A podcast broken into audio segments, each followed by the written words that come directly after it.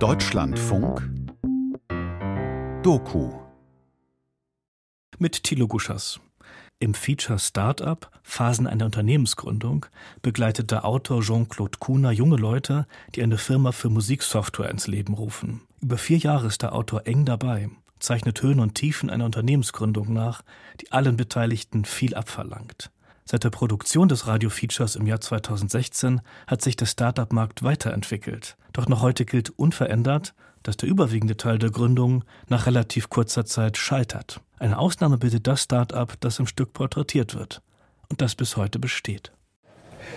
Einen schönen guten Abend und herzlich willkommen hier im Bundesministerium für Wirtschaft und Energie. Und auch wenn Sie selber kein Gründer sind, werden Sie heute Abend tolle Firmen kennenlernen, besondere Ideen und Menschen, die gesagt haben, ach, ich verzichte einfach mal auf die große Sicherheit und ich gehe aus meiner Festanstellung, ich wage einfach mal was oder ich möchte meinen Traum wahr machen. Startup. Phasen einer Unternehmensgründung.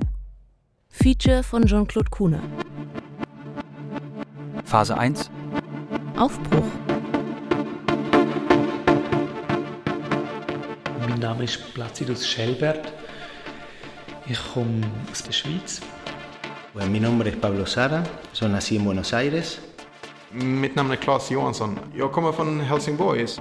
I'm Nick Allen and I come from a small island called Guernsey.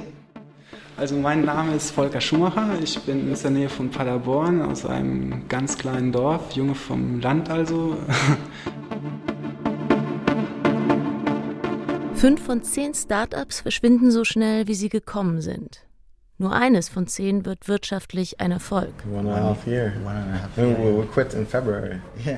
Fünf Jungs sind 2009 weg von der Berliner Musiksoftwarefirma Ableton, um ein eigenes Start-up zu gründen.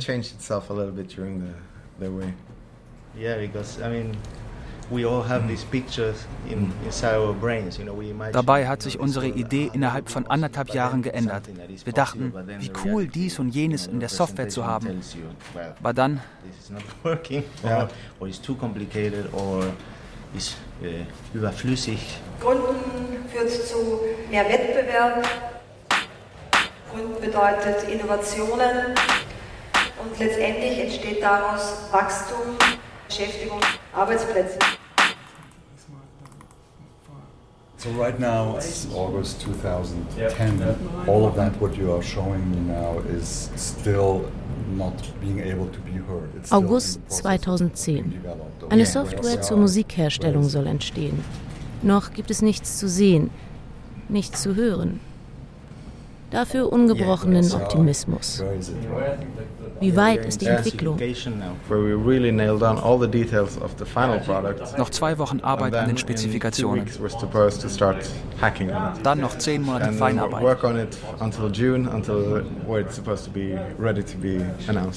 Im Juni 2011 geht die Software an den Markt. Das ist so ein Jahr das Maß, was man für eine Softwareentwicklung braucht? Nee, das kann man, kann man überhaupt nicht sagen. Das hängt echt von der Software ab. Also wir haben irgendwie am Anfang von, von Investorenseite oft das Feedback bekommen, dass das ja schon relativ lange ist, was wir machen wollen. Auf der anderen Seite wissen wir auch, dass es sowieso eine Anwendung, eine Desktop-Anwendung, die auch schon ein bisschen was können soll, bei der ersten Version absolut normal ist. Aber also Investoren haben heutzutage halt sehr oft mit Webprojekten zu tun und die sind meistens ein bisschen kleiner. Also die, da hat man zumindest schneller was nach, keine Ahnung, ein paar Monaten schon, was womit, was man schon mal online stellen kann. Also wo man dann auch schon mal ein bisschen Marketing betreiben kann und Feedback sammeln kann. Bei uns ist das anders, da war es eigentlich relativ von Anfang an klar, wie sich das über mehrere Versionen entwickeln soll. Ich bin Falco Brocksieper, produziere elektronische Musik, bin auch DJ und seit einer Weile ist äh, Bitwig Studio meine bevorzugte Software zum Produzieren meiner Musik. Das heißt, wenn wir jetzt anfangen, dann gibt es sozusagen weder einen Ton noch einen Rhythmus, einen Beat, nur die Software. Genau, also ich würde gleich mal ähm, einfach ein, ein leeres Projekt öffnen ja, jetzt mache ich einfach mal, damit ich überhaupt mal irgendeine Art von, von Takt habe, öffne ich hier einfach mal ein, eine Hi-Hat. In dem Fall kommt das jetzt aus einem Gerät im Programm, das halt dafür zuständig ist, eine Hi-Hat zu erzeugen. Da habe ich verschiedene Einstellmöglichkeiten, wie ich jetzt den Klang verändern kann. Ich, ich fange jetzt einfach mal äh, mit so etwas an. Eigentlich wie so eine Art Metronom. Das kann sein, dass ich das dann auch am Ende, wie es für alle Elemente gilt, einfach wieder wegschmeiße. Phase 2. Die Idee. Und zwar, was wir gebaut haben in den letzten zwei Jahren, ist im Wesentlichen äh, ein Sequencer, ein Musiksequencer. Der Fokus bei der Anwendung lag eigentlich von Anfang an auf Kreativität und einen komfortablen Workflow zu schaffen, sodass man halt äh, schnell zu kreativen Ergebnissen kommt und Spaß damit haben kann. Und ein anderer Fokus liegt halt darauf, dass man zusammen Musik machen kann, also mit mehreren Leuten, mit mehreren Rechnern, entweder auf der Bühne oder im Proberaum oder auch übers Internet zusammen Musik machen kann. Volker hängt vor dem Bildschirm, Baseballkappe und Hoodie. Die Finger flitzen über die Tasten. So, ich kenne jetzt diese Sounds nicht. Ups. Wenn du den gesamten Codetext ausdrucken würdest von der Software, wie viele Seiten wären das? Kann ich mal, glaube ich, vielleicht gerade nachgucken. Es wären viele. Programmierseiten voller Klammern und Zahlen. Also es sind ja alleine schon viele tausend Dateien. Und in so einer Datei, weiß nicht, in dieser hier zum Beispiel sind wie viele Zeichen drin? 200 Zeilen sind da drin. Hier sind 500 drin. Und jetzt machen wir mal ein großes auf. Da sind wo 10.000 Zeilen drin sind. Ich kann das echt schwer schätzen. Ich äh, weiß nicht, ob es über eine Million ist. Wahrscheinlich ist es über eine Million an Zeilen. Man sieht hier irgendwie ein paar Doppelpunkte, eckige Klammern und geschweifte Klammern. Eigentlich gibt es auch nicht viel mehr. Also wie bei den meisten Sequencern gibt es halt... Ähm, das gab ganz massive Auf- und Abs von der Produktidee bis zum fertigen Produkt. Wenn das immer konkreter wird von der Idee, gibt es plötzlich Ecken und Enden, wo man Schwierigkeiten hat, eine schlüssige Lösung zu finden oder das äh, sich grundsätzlich nochmal in Frage stellt dass diese Lösung zu wenig Spaß macht zum Nutzen. Es war eine Krise für uns. Ich glaube, das ist ein ganz normaler Prozess, dass du etwas aus den Wolken fällst in die Realität. Clips erzeugen kann, in denen ich dann auch Noten einfüge und Automation. Ups. Oh. Oh. Crashs ohne Ende. Zum Thema Alpha-Stadium. Stabilität noch weit entfernt. Die für Juni 2011 geplante Marktankündigung ist vom Tisch. Erfolgsfaktor Nummer eins ist, dass man auch in Finanzen denken lernen muss. Phase 3 Das Geld. Mein Name ist Andreas Hanitsch. Ich lebe in Hamburg und in Berlin und äh, habe lange Zeit in der Unternehmensberatung gearbeitet, mich dann aber entschieden, junge Unternehmer zu unterstützen. Das, was man heute eben als Business Angel äh, bezeichnet. Man arbeitet mit dem Geld anderer Leute und auch mit dem eigenen Geld und das wird immer zu knapp sein. Das heißt, man wird jeden Euro zweimal wenden müssen. Investoren schauen sehr genau darauf, wie viel Gründer aus der Kasse nehmen. Ja, wir verstehen alle, dass auch Gründer leben müssen. Insofern bekommen sie auch immer ein Gehalt, aber das wird ein sehr moderates sein. Ja. Ähm, Gründer müssen lernen, eben mit diesen Zahlen umzugehen. In der Regel haben sie das vorher nicht getan. Ja. Es ist sehr einfach, heute einen Businessplan zu machen, einen Finanzplan aufzustellen, aber sehr viel schwieriger, den auch einzuhalten. Uh, the most difficult moment. Um Well, dealing with all this financial shit, yeah, that we don't have experience. I mean, we are not financial guys. We Wir sind Musiker und keine Geschäftsleute. people who like computers and software and music.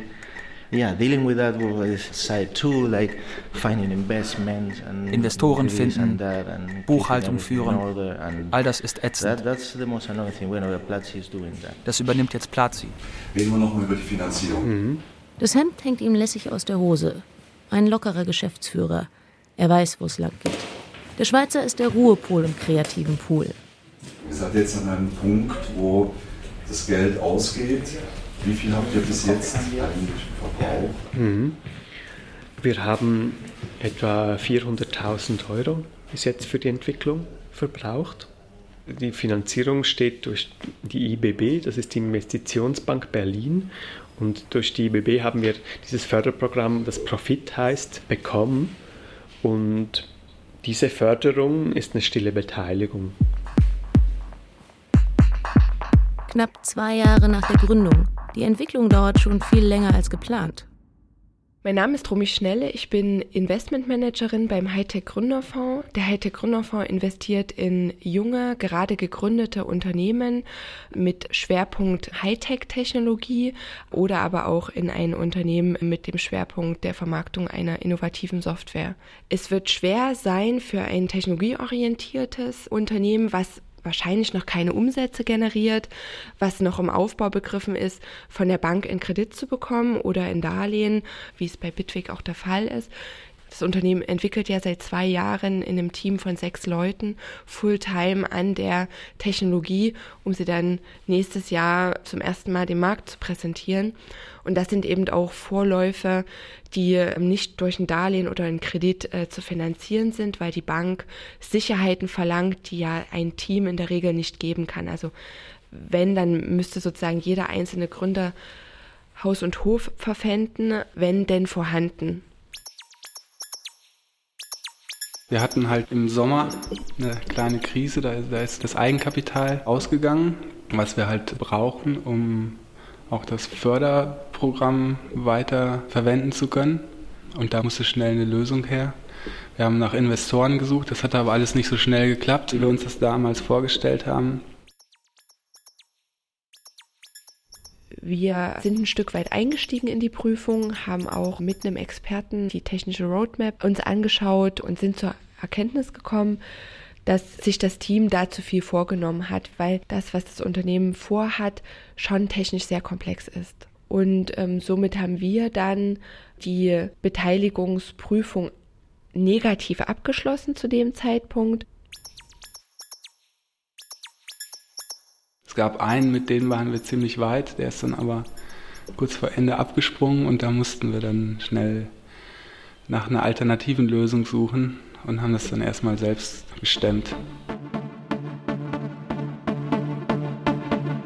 60.000, um die weiteren Gelder aus dem Profitprogramm zu hebeln und andererseits generell Geld, um die schwierige Zeit der Markteinführung zu finanzieren, wo wir einfach die Kosten im Moment noch nicht so genau abschätzen können.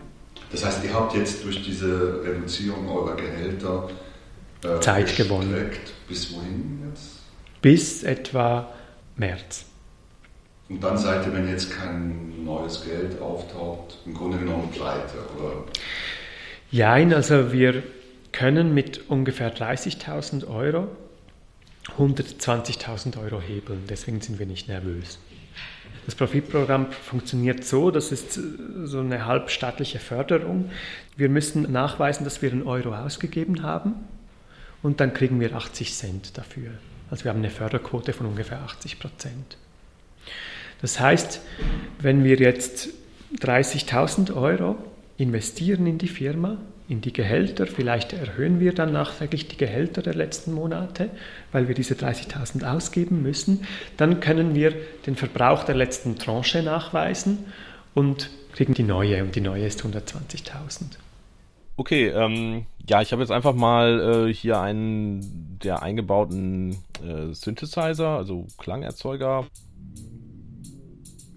Das finde ich ziemlich gut. Es ist mir jetzt ähm, etwas zu dunkel und drehe jetzt in dem Klangerzeuger hier an den Einstellungen. Ich glaube, das nehme ich einfach mal so als, als, als kleinen Akkord auf aus dem, was ich mir jetzt hier aufnehme, schnippel ich mir dann am Ende einen kleinen Teil raus. Ich überlasse es dann auch gern dem Zufall. Ähm, das, ich habe ja auch kreuz und quer daneben angeschlagen. Das macht aber nichts. Also es ist jetzt hier zum Beispiel ein Gerät, mit dem kann ich sagen, die Akkorde, die ich vorher gespielt habe, da kann ich sagen, über wie viele Stufen und über wie viele Oktaven er mir das strecken soll. Ich weiß noch nicht so wirklich, was ich damit jetzt anfange.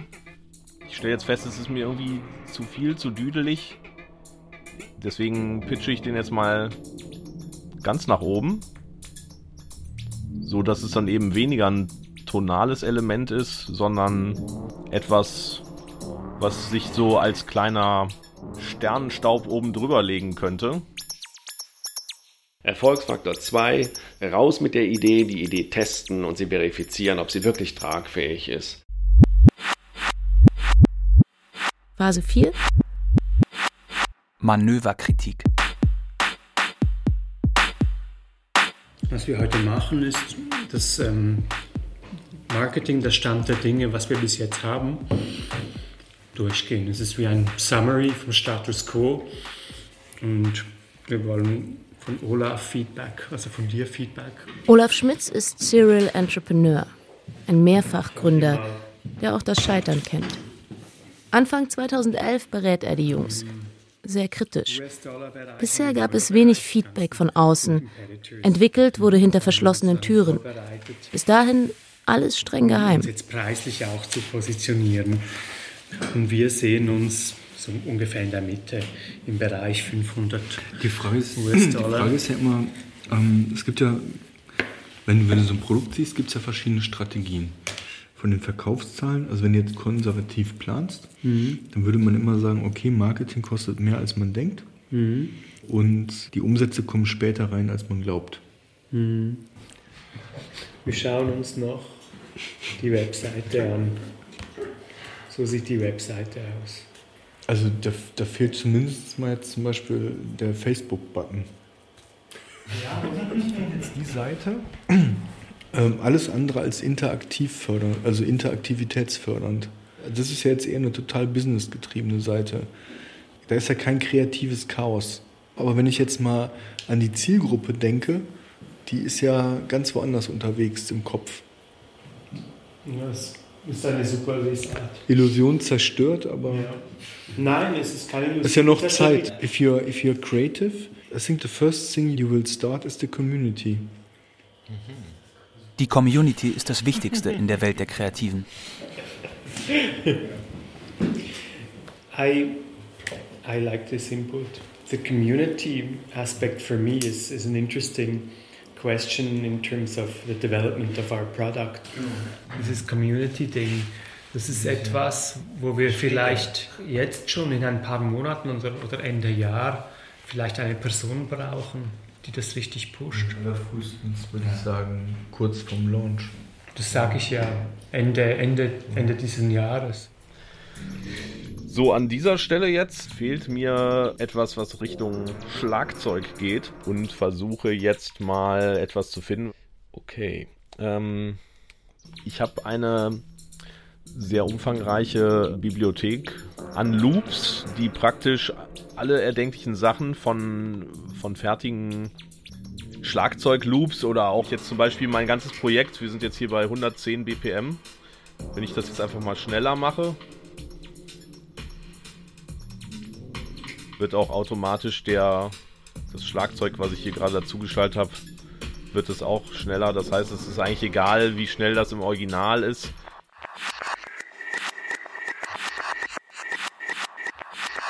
Phase 5. Das Team.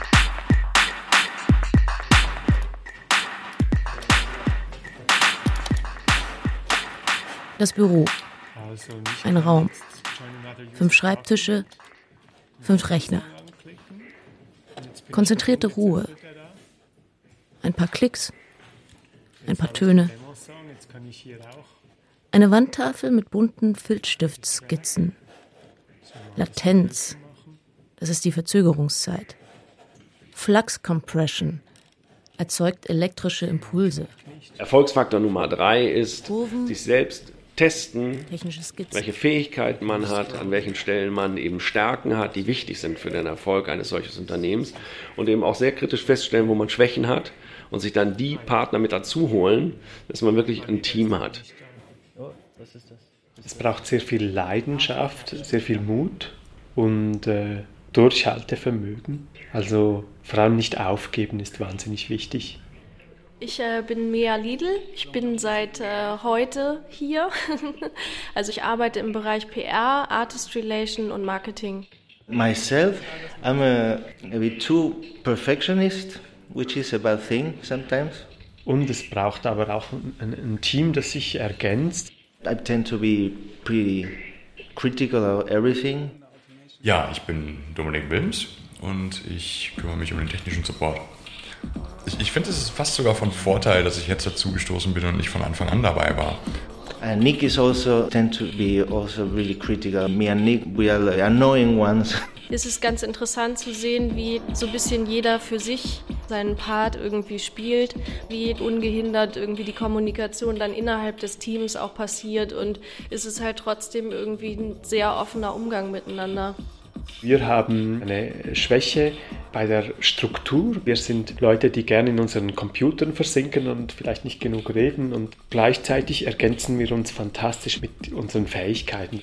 Ich habe es bis heute nicht ein einziges Mal gesehen, dass ein einzelner Gründer über mehrere Monate alleine erfolgreich eine neue Idee entwickelt und in den Markt bringt. Das sind immer Teams.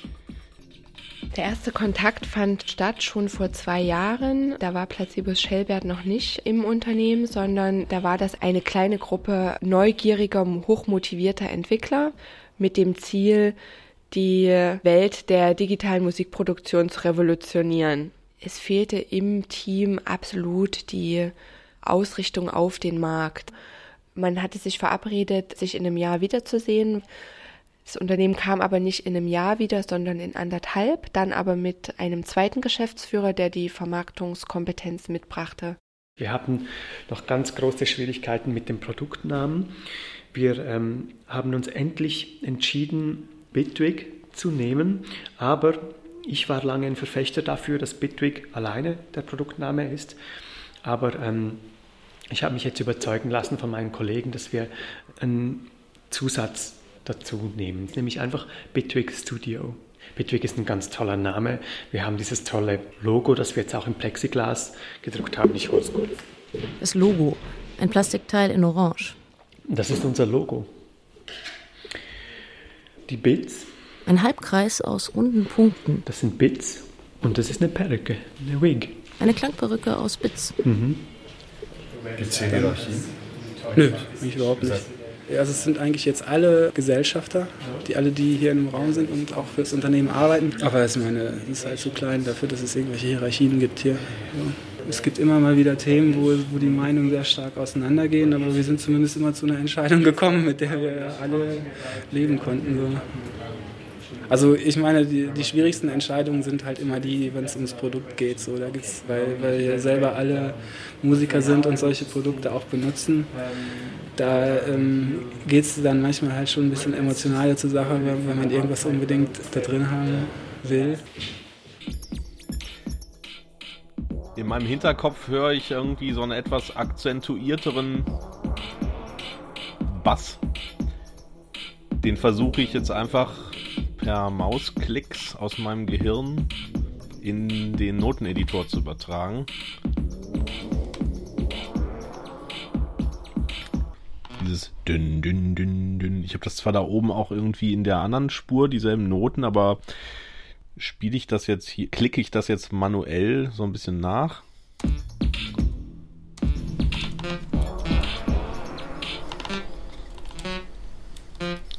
Ändere das jetzt in einen etwas interessanteren Bass-Sound.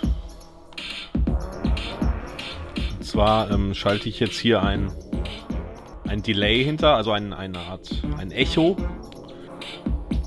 Das war nämlich ein anderes Delay, das zwei unabhängige Echo-Linien hat. Phase 6. Alpha Kickoff. Oktober 2011. ich hätte am liebsten noch einen viel kürzeren, aber wenn man gerade einen hat, Immer noch muss alles streng geheim man bleiben. schon kennt, dann nimmt man einfach den. Ich habe mich jetzt nicht um NDAs gekümmert. Geheimhaltungsvereinbarungen werden unterzeichnet. Dass man über die Interna nicht plaudert. Oder? Ja. Oh, cool. Super. Wir sind komplett und dann legen wir los. Zuerst möchte ich alle ganz herzlich äh, willkommen heißen zum Kickoff, Alpha Kickoff Meeting von uns, von Bitwig. Und als erstes würde ich gerne die Firma kurz vorstellen. Und danach würden wir darüber gehen und dann würden ähm, Nick, Volker und Klaas für alle zusammen eine Produktdemonstration machen. Und danach würden wir uns sozusagen verteilen und wir haben hier verschiedene Rechner, wo die Software läuft, wo sich alle auch dran setzen können und wo alle in 1 zu 1 Gesprächen oder in kleineren Gruppen sprechen können. Bitwig wurde gegründet von Volker, Klaas und Nick und Pablo, der heute nicht hier ist. Und ich bin nach einem Jahr dazu gestoßen. Ich mache den kaufmännischen Teil, den Sales-Teil und die Finanzierung ja, wir, Marketing. Wir stehen kurz vor einem ganz großen Moment, nämlich der öffentlichen Ankündigung. Wir haben mehrere Jahre zwei Jahre undercover in Stealth-Mode sozusagen gearbeitet, niemandem außer ein paar ganz wenigen Eingeweihten ähm, erzählt, was wir genau machen. Und in dieser Alpha-Testphase, die seit ein paar Tagen stattfindet und läuft, um noch letzte unklare Fragen im Produkt zu klären, zu entscheiden. Und jetzt fängt auch das Ganze um das Produkt herum an, ähm, wichtig zu werden. Das heißt, äh, wir müssen überlegen, was wir überhaupt alles brauchen für den Release, wer das macht. Also zum Beispiel das Handbuch muss gemacht werden. Äh, wir müssen eine EULA finalisieren, also die, die Nutzerrechte, die Lizenzrechte, was jemand überhaupt erwirbt, wenn er das Produkt kauft. Wir müssen den Kopierschutz noch einbauen. Wir sind immer noch unter einer Glocke in einem gewissen Sinne. Wir sind noch nicht ähm, öffentlich. Das heißt, wir haben ein sehr ruhiges Arbeiten immer noch und der Moment der Ankündigung, das wird äh, dann sehr viel Energie, sehr viel Stress, sehr viel Feedback und dann sind wir plötzlich im wilden Westen. Das wird ganz anders und wir spüren, dass es jetzt immer näher kommt, dieser Moment. Und jetzt sind wir in 2011, Ende Oktober. Wir stehen kurz vor der öffentlichen Ankündigung. Wir wollen im Januar 2012 das Produkt auf der Webseite ankündigen und zum Beta-Testing einladen und im Mai 2012 auf den Markt zu bringen, also im Sinne von den Verkauf zu starten. Und das ist halt auch äh, ein relativ typischer Anwendungsfall, für den es gemacht ist, dass man irgendwie Musiker, mit denen man gerne neue Sachen da entdeckt. Dass man zusammenarbeiten kann, ist schon hochinteressant. Viele neue, innovative Ideen. Was ist aus deiner Sicht das Innovative? Das ist eigentlich, glaube ich, das Ähnliche wie für die meisten anderen. Ist das äh, vor allen Dingen halt, dass man mit mehreren Leuten zusammenarbeiten kann. Also ich arbeite mit vielen Leuten aus der ganzen Welt, also aus Australien, Indien, wir sehen uns einmal im Jahr und den Rest der Zeit arbeiten wir halt nur über Internet. Gleichzeitig an den gleichen Sachen arbeiten zu können, wäre eine tolle Erweiterung auf jeden Fall. Schön wieder. das mal gestellt. Phase 7 Geldnot. Wir haben immer mehr gelernt, dass wenn wir mit großer Kelle anrühren, dass wir größere Anteile an der Firma auch verkaufen müssen und auch die Firma innerhalb von fünf Jahren wahrscheinlich veräußern müssen. Der Investor will das Potenzial haben, äh, sein Investment zu vervielfachen. Jeder Investor hat eine gewisse Investitionspolitik, richtet sich auf bestimmte Branchen auf, auf bestimmte Unternehmensphasen aus, weiß, wie viel Geld er pro Unternehmen reservieren muss. Viele Investoren sagen, sie wollen eine Verzehnfachung ihres eingesetzten Kapitals. Dieses System, das ist toll, aber das muss man mitspielen wollen. Wir haben damals, als wir abgelehnt wurden, das Spiel noch nicht ganz verstanden. Mittlerweile verstehen wir es und müssen im Rückblick sagen, dass es ganz gut war, dass wir nicht durchgekommen sind, weil wir wären sofort in dieser Venture-Kapital-Welt gewesen, wo es dann darum geht, die Firma in fünf Jahren zu verkaufen.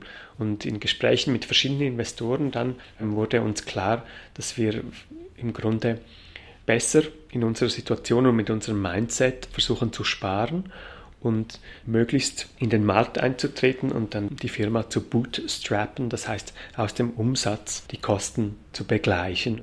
Und der vierte Erfolgsfaktor ist dann ebenso schnell wie möglich mit einem vermarktbaren Produkt oder einem Prototypen in den Markt zu gehen. Ja, das ist das, was wir den Proof of Concept nennen. Das heißt, rausgehen und sehen, ob der Markt das überhaupt will. Wir haben in Deutschland oft die Neigung, zu lange zu entwickeln. Ja, bis dahin ist der Markt schon wieder woanders. Ja, wir hätten schon viel früher rausgehen sollen, denn der Kunde ist es, der uns sagt, was er wirklich braucht.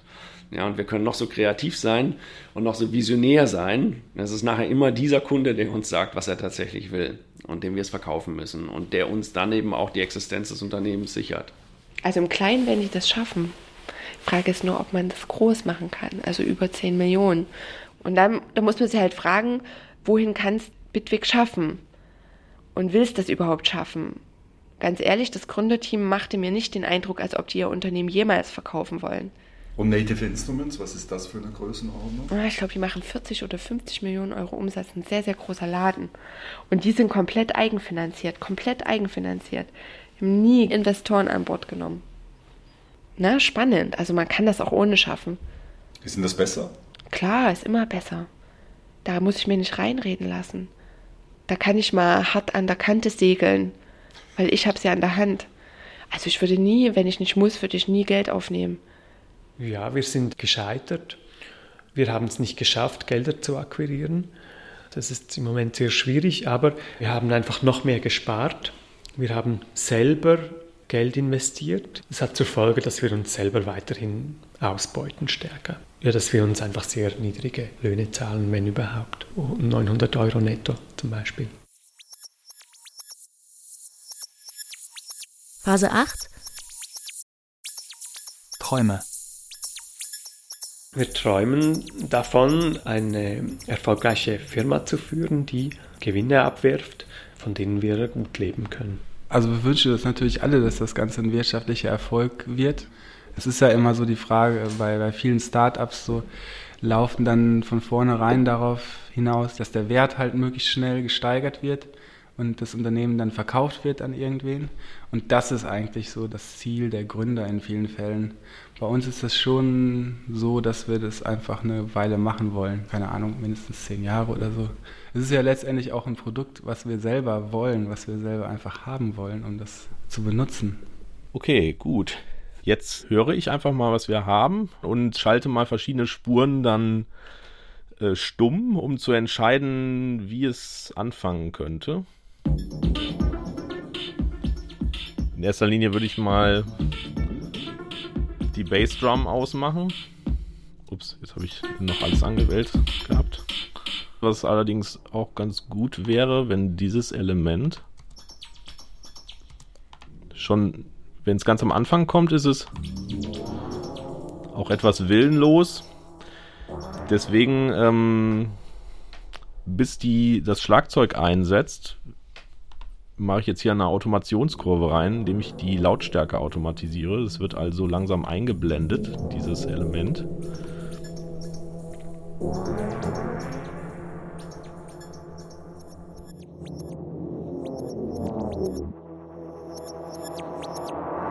Phase 9 Vermarktung. Jetzt ist hier Januar 2012. Wir fahren in zwei Wochen an die NAM-Show. Klaas und ich fahren dahin. Das ist die wichtigste Messe für Musiktechnologieprodukte auf der Welt. Die zweite wichtige Messe ist im April in Frankfurt. Das ist ein ganz aufregender Moment für uns, weil die Produktankündigung, das wird sehr große Wellen werfen, weil endlich nach drei Jahren äh, die Katze aus dem Sack ist und klar wird, was wir machen. Wir laden äh, zum Beta-Testing ein, das dann die darauffolgenden Wochen beginnen wird. Wir haben jetzt schon Alpha-Testing seit zwei Monaten. Ein Problem ist noch die Stabilität und der Zeitplan. Also schaffen wir es in der Zeit, die wir geplant haben, ein stabiles Produkt zu entwickeln. Der Verkaufsstart ist in ein paar Monaten. Frankfurter Musikmesse. I don't mind the, the commitment of 50 50,000 euro. I have no problem with that. Okay, that's great. Kein Problem. Für 50.000 uh, Euro werde ich vorgestellt. Handschlag. Der Deal mit dem kanadischen Vertrieb steht. Großer Vorteil, Placidus Shelbert kennt die Händler von seinem vorherigen Job. When do you think that you're going to uh, make your decision and start shipping product? When do you want to see this your whole project starting to happen? So the beta testing will start in four to eight weeks. Wann wir liefern können? Im Herbst, noch vor dem Weihnachtsgeschäft. Um, go to market in fall Aber erst, wenn das Ding wirklich stabil und rund läuft. Sonst verschieben wir und investieren nochmal Geld.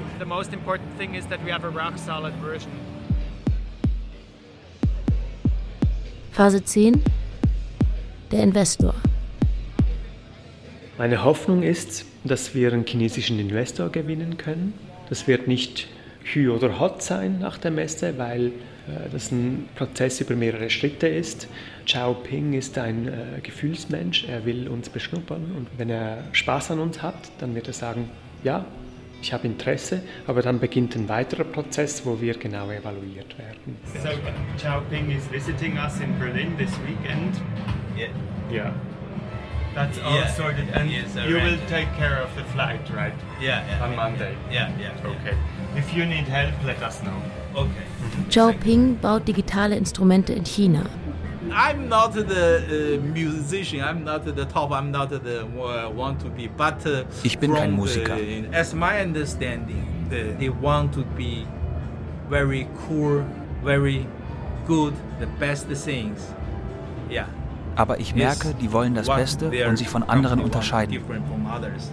Now this is uh, the perspective. Is also we are very yeah happy. Uh, Die entwickeln sich in die richtige Richtung. You grew up the company like your son. Erst pflegt man ein Unternehmen liebevoll wie den eigenen Sohn, You sell your company like a pig. dann verkauft man es wie eine Sau. Ich investiere ja nur. Geld, während die Yeah, Gründer alles geben. Zeit. Energie und. Kreativität. I hope the company will be there long time. Ich hoffe, das Unternehmen wird lange existieren. Yeah, yeah, yeah, yeah. Zhao Ping entscheidet sich kurz entschlossen zum Investment. Einen Monat später. Phase 11. Papierkram. Wir sind auf dem Weg zu Dr. Markus Leek, Notar von, von Bitwig von uns. Ja, bitte? Ja, die Firma Bitwig, Schellbert.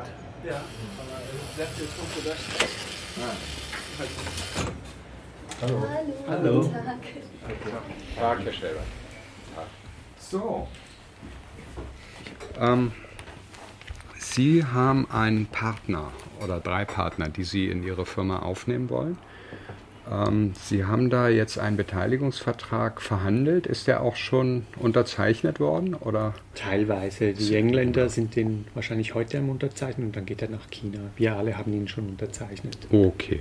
Haben Sie den aufgesetzt? Den haben wir aufgesetzt. Okay. Ja, der war gut gemacht. Professionell, ordentlich gemacht. War alles in Ordnung. Dann machen wir los.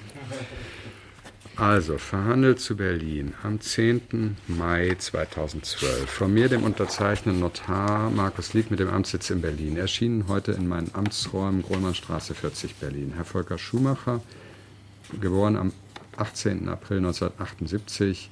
Würden Sie bitte nochmal die Daten und auch die Anschriften überprüfen, nicht, dass sich da was verändert hat? Gibt es dazu von Ihrer Seite noch irgendwelche Fragen? Sonst könnte ich Ihnen das vorlesen. Wie Sie das ja, ich sehe eben häufig in so einer Phase auch, dass hier in dem jungen Unternehmen dann mit dem Beitritt der ersten Finanzinvestoren sehr viel wertvolle Energie und sehr viel Arbeitskraft gebunden wird, weil eben die Investoren eine sehr sorgfältige Due Diligence durchführen, was ihnen niemand verdenken kann. Aber so eine Due Diligence beschäftigt halt nicht nur den Investor, sondern die beschäftigt halt vor allen Dingen dann auch die äh, Gesellschafter, die schon im Unternehmen tätig sind. Das ist teilweise enorm, was da halt nachgefragt wird und in welcher Tiefe das dann geprüft wird. Ja. Und insofern haben Sie da also ein großes Glück, soweit ich das bis jetzt sehen kann, dass Sie wirklich Investoren haben, die also das so in einem vernünftigen Rahmen belassen haben und Sie da offenbar nicht übermäßig strapaziert. Es war auch ein langer Prozess. Wir wollten eigentlich schon früher den abschließen und sind in Retrospekt sehr glücklich, dass das jetzt so herausgekommen ist. Ja, der Investitionshorizont, das war eine der Fragen. Er meinte 20 Jahre. Donnerwetter. Sehr gut. Für ihn ist der Erfolg einer Firma zu messen, im, wie lange sie existiert. Sehr gut. Wenn ich selber ein Start-up aufziehen würde, dann hätte ich so einen Investor haben wollen wie hier. gut. Ich bedanke mich bei Ihnen. Vielen Dank. Vielen Dank. Bis Wiedersehen. nächste Mal. So he said that we are lucky. Yeah, that's super lucky. And that we also did the right thing. Ich bin ja auch total überzeugt davon, dass wir das Richtige jetzt gemacht haben mit dem. Mhm. Yeah, we're really lucky with that contract. Oh. Yeah. how short it is? Oh, yeah. oh, that's not enough.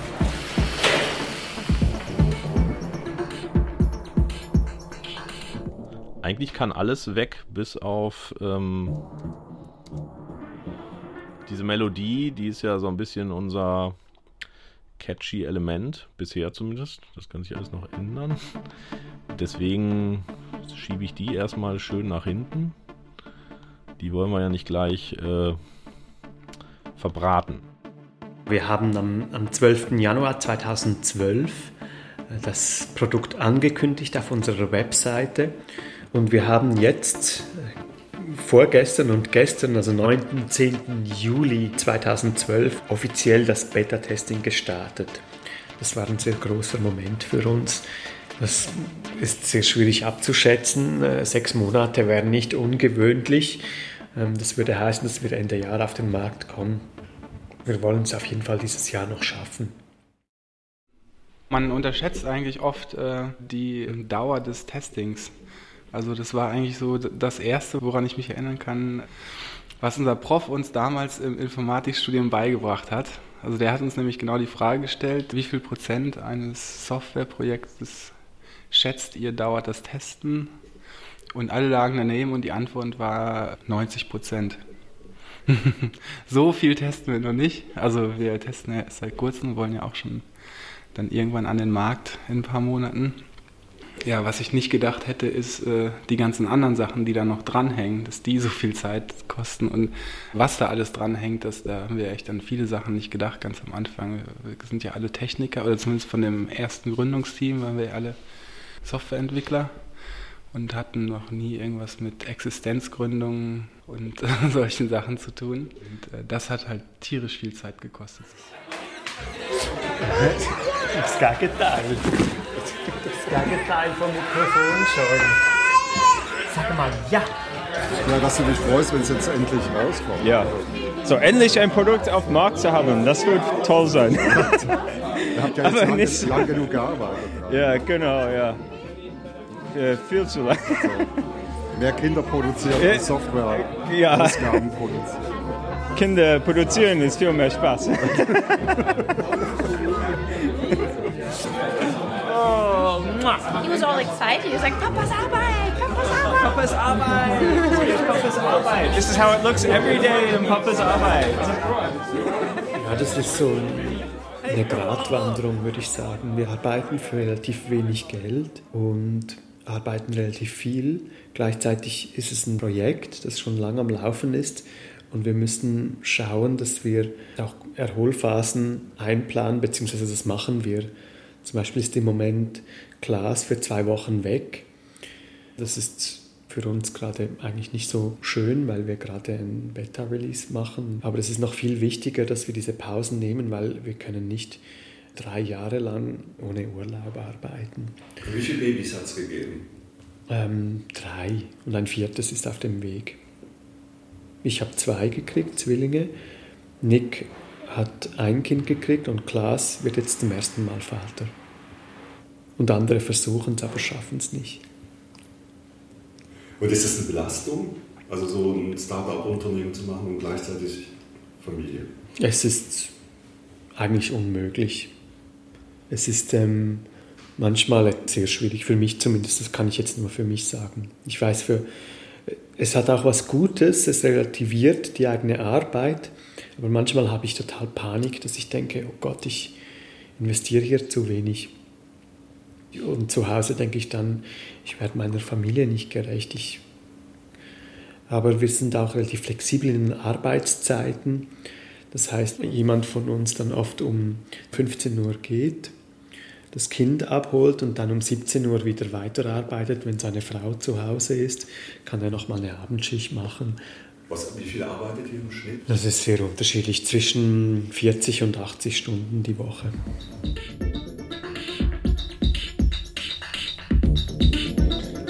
Ich versuche den Sound jetzt in der Dynamik etwas zu verändern. dass er nicht so angeschlagen ist. Wenn ich die Ausklingzeit jetzt verlängere, fängt man an, die nächsten Anschläge aus diesem ehemaligen Drumloop zu hören. Das könnte also was sein, womit man was Interessantes machen könnte. 5. Januar 2013, 23.18 Uhr. Phase 12. Immer noch kein Bitwig-Studio. Digitaler Widerstand. Die Erwartungen sind krass. Es ist phänomenal, wie viel Aufmerksamkeit wir bekommen. Es ist wirklich unglaublich. Und wir müssen jetzt das Produkt fertig kriegen. Und wenn sie jetzt eine scheiß 1.0 raushauen, haben sie echt verschissen. Ich glaube, dass es im Sommer rauskommt. Ich habe aber bestimmt im letzten Interview schon mal solche Prognosen gegeben. Und äh, sie haben sich nicht bewahrheitet. Nee, aber ich bin eigentlich ziemlich sicher, dass, äh, dass wir im Sommer rauskommen damit. Einer der Gründer steigt aus. Phase 13? Anfang 2013. Krise im Team. Es ist ein, eine große Herausforderung, sicherzustellen, dass alle am gleichen Strang ziehen. In den letzten Jahren hat das teilweise nicht so gut geklappt. Das war auf jeden Fall ein Phänomen, dass wir einfach sehr lange die gleichen Gefühle geteilt haben, aber da nicht untereinander drüber gesprochen haben. Ich glaube, wir haben alle Lehrgeld bezahlt in den letzten drei Jahren. Dann irgendwann so, sich so zugespitzt hat. Wir haben immer noch Probleme mit Zeitplanung. Das ist auf jeden Fall auch was, was wir daraus lernen müssen. Dass man halt Sachen schneller anspricht. Heute wollten wir uns ja auch eine Stunde früher treffen und wir haben uns auch von einem der Gründer getrennt, aus dem Grund. Klar, natürlich, dass Pablo weg ist, das war auch ein schockierendes Erlebnis. Aber letztendlich ist es, glaube ich, schon gut so, wie es jetzt gekommen ist. Es bringt nicht so viel darüber zu jammern, sondern man muss einfach versuchen, das Beste draus zu machen. Good to get that in. Phase 14, Alarmstufe Rot. Jetzt ist Schluss mit noch was und noch was. Das kostet alles Zeit und Geld. Wir müssen jetzt fertig kriegen, was da ist.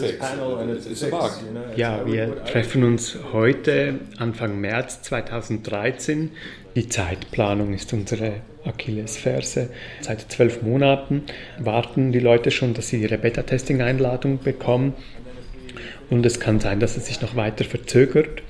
Und das äh, kostet immer Geld. Jede Verzögerung kostet Geld.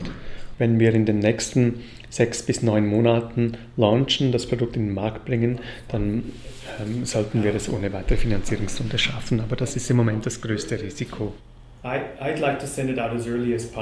Ich will es endlich rausschicken. Das wird langsam peinlich. Die Leute stehen Schlange und wir verschieben andauernd. Als Entwickler ist es auch schwierig, da das Baby loszulassen. Ja, weil es wird ja immer noch Sachen geben, die man machen kann oder die irgendwie problematisch sind, aber naja, aber es ist schwierig, irgendwie diesen Punkt zu finden und zu sagen, so, das, das, merken wir auch jetzt schon bei jedem kleineren Release von der Beta. Zum Beispiel, wir haben gestern die Beta 8 released und die wollten wir eigentlich vor anderthalb Wochen releasen. Ja, die war dann einfach noch nicht so weit. Es gab noch große Probleme, die wir dann fixen mussten. Aber auch dann jetzt danach, wo sie dann eigentlich so weit ist, aber wo man immer denkt, ja komm, den Bug können wir dann jetzt auch noch mit reinnehmen. Ne? Und den, ach nee, dann releasen wir doch morgen. Es geht dann halt immer so weiter, von Tag zu Tag was mich und andere teilweise nicht ruhig schlafen lässt, ist sicherzustellen, dass wir jetzt das Richtige machen. Da geht der größte Teil meines Fokuses dahin, beim ganzen Team sicherzustellen, dass wir das Richtige im Moment tun. Bis zur Veröffentlichung vergeht ein weiteres halbes Jahr. Drei Jahre über dem Plan. Der chinesische Investor muss nochmal tief in die Tasche greifen. Today is March 26th. März 2014. The release date, yeah, of course. Der Tag the der Markteinführung. And uh, much anticipated. Pretty happy about it. Lange erwartet. It's great to be a part of it. Exciting time. Yes. it only happens once. Aufgeregt. Endspurt. Ja. So. Komm mit. Und jetzt? Apache Reload. Apache Reload.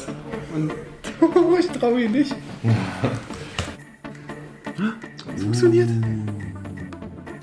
Alright, dann jetzt mal hier schnell Account erzeugen. Also kaufen. All the world is clicking the links. Shit, man. There's a lot of people our website. Today already over 200 subscriptions. Super. 200 accounts created. Dutch. Neuseeland, Holland, UK. Knoblauch. Nürnberg. Ja? Oder habt ihr gar nicht verdient. Doch. Das geht doch eigentlich. Cheers. Cheers. Cheers. Cheers. Cheers. Zum Wohl.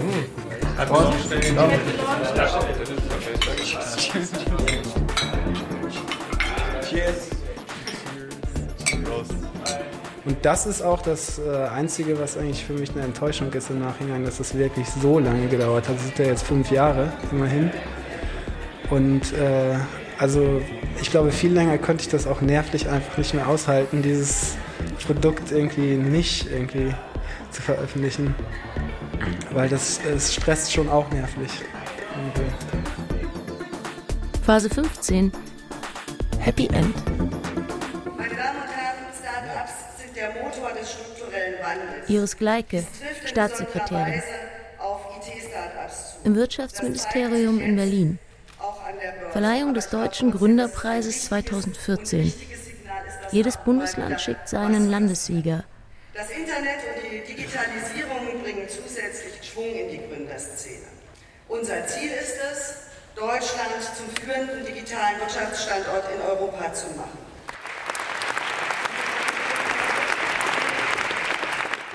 Jetzt werden wir die Gruppe Ost vorstellen. Äh, aus Berlin die Bitwig GmbH und Placidus Schelbert. Berlin und die Wittwig GmbH mit Placidus Schellbert äh, unglaublich erfolgreich gestartet. Halbe Million Umsatz im ersten halben Jahr. Äh, wie hat das funktioniert mit der Sache, die Sie da anbieten? Das sind irgendwie Softwarelösungen für, für Menschen, die gerne Musik machen möchten. Ja, wir, oh, jetzt, Sehr ja. gut, sehr gut.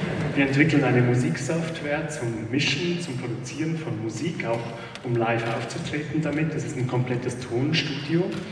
Und wir sind global aufgestellt. Wir machen 10% der Umsätze in Deutschland und 90% im Ausland. Wir sind ein Nischenprodukt und wir brauchen den globalen Markt. Und deswegen hat das, glaube ich, geklappt. Aus Berlin, Wittwig GmbH bei uns.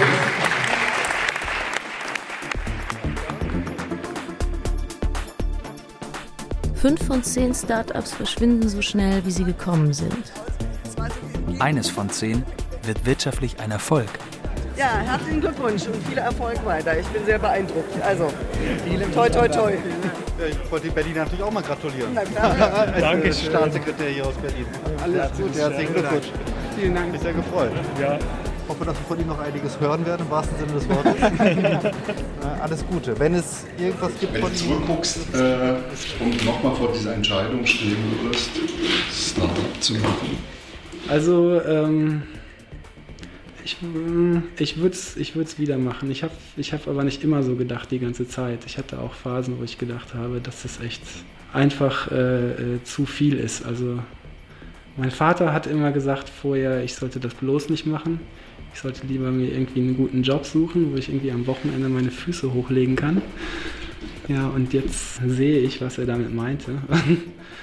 Das ist halt manchmal schon äh, belastend, aber ich würde es jetzt zu diesem Zeitpunkt auf jeden Fall wieder machen. So. Gerade wenn ich jetzt sehe, was da draus geworden ist. Ja, sehr gerne. Machen wir noch eins. Startup. Phasen einer Unternehmensgründung. Feature von Jean-Claude Kuhne. Mit Anne Müller, Und Pascal Odüs, technische Realisation Wolfgang Dirks Jens Kunze, und Tobias Falke. Musik Falco Brocksieper. Regie Jean-Claude Kuhner. Die Preisverleihung war sehr lang, fand ich. Aber unsere Ich Entwicklungszeit war auch lang. Genau. Redaktion Ulrike Thoma. eine Produktion des Norddeutschen Rundfunks mit dem Rundfunk Berlin-Brandenburg 2016.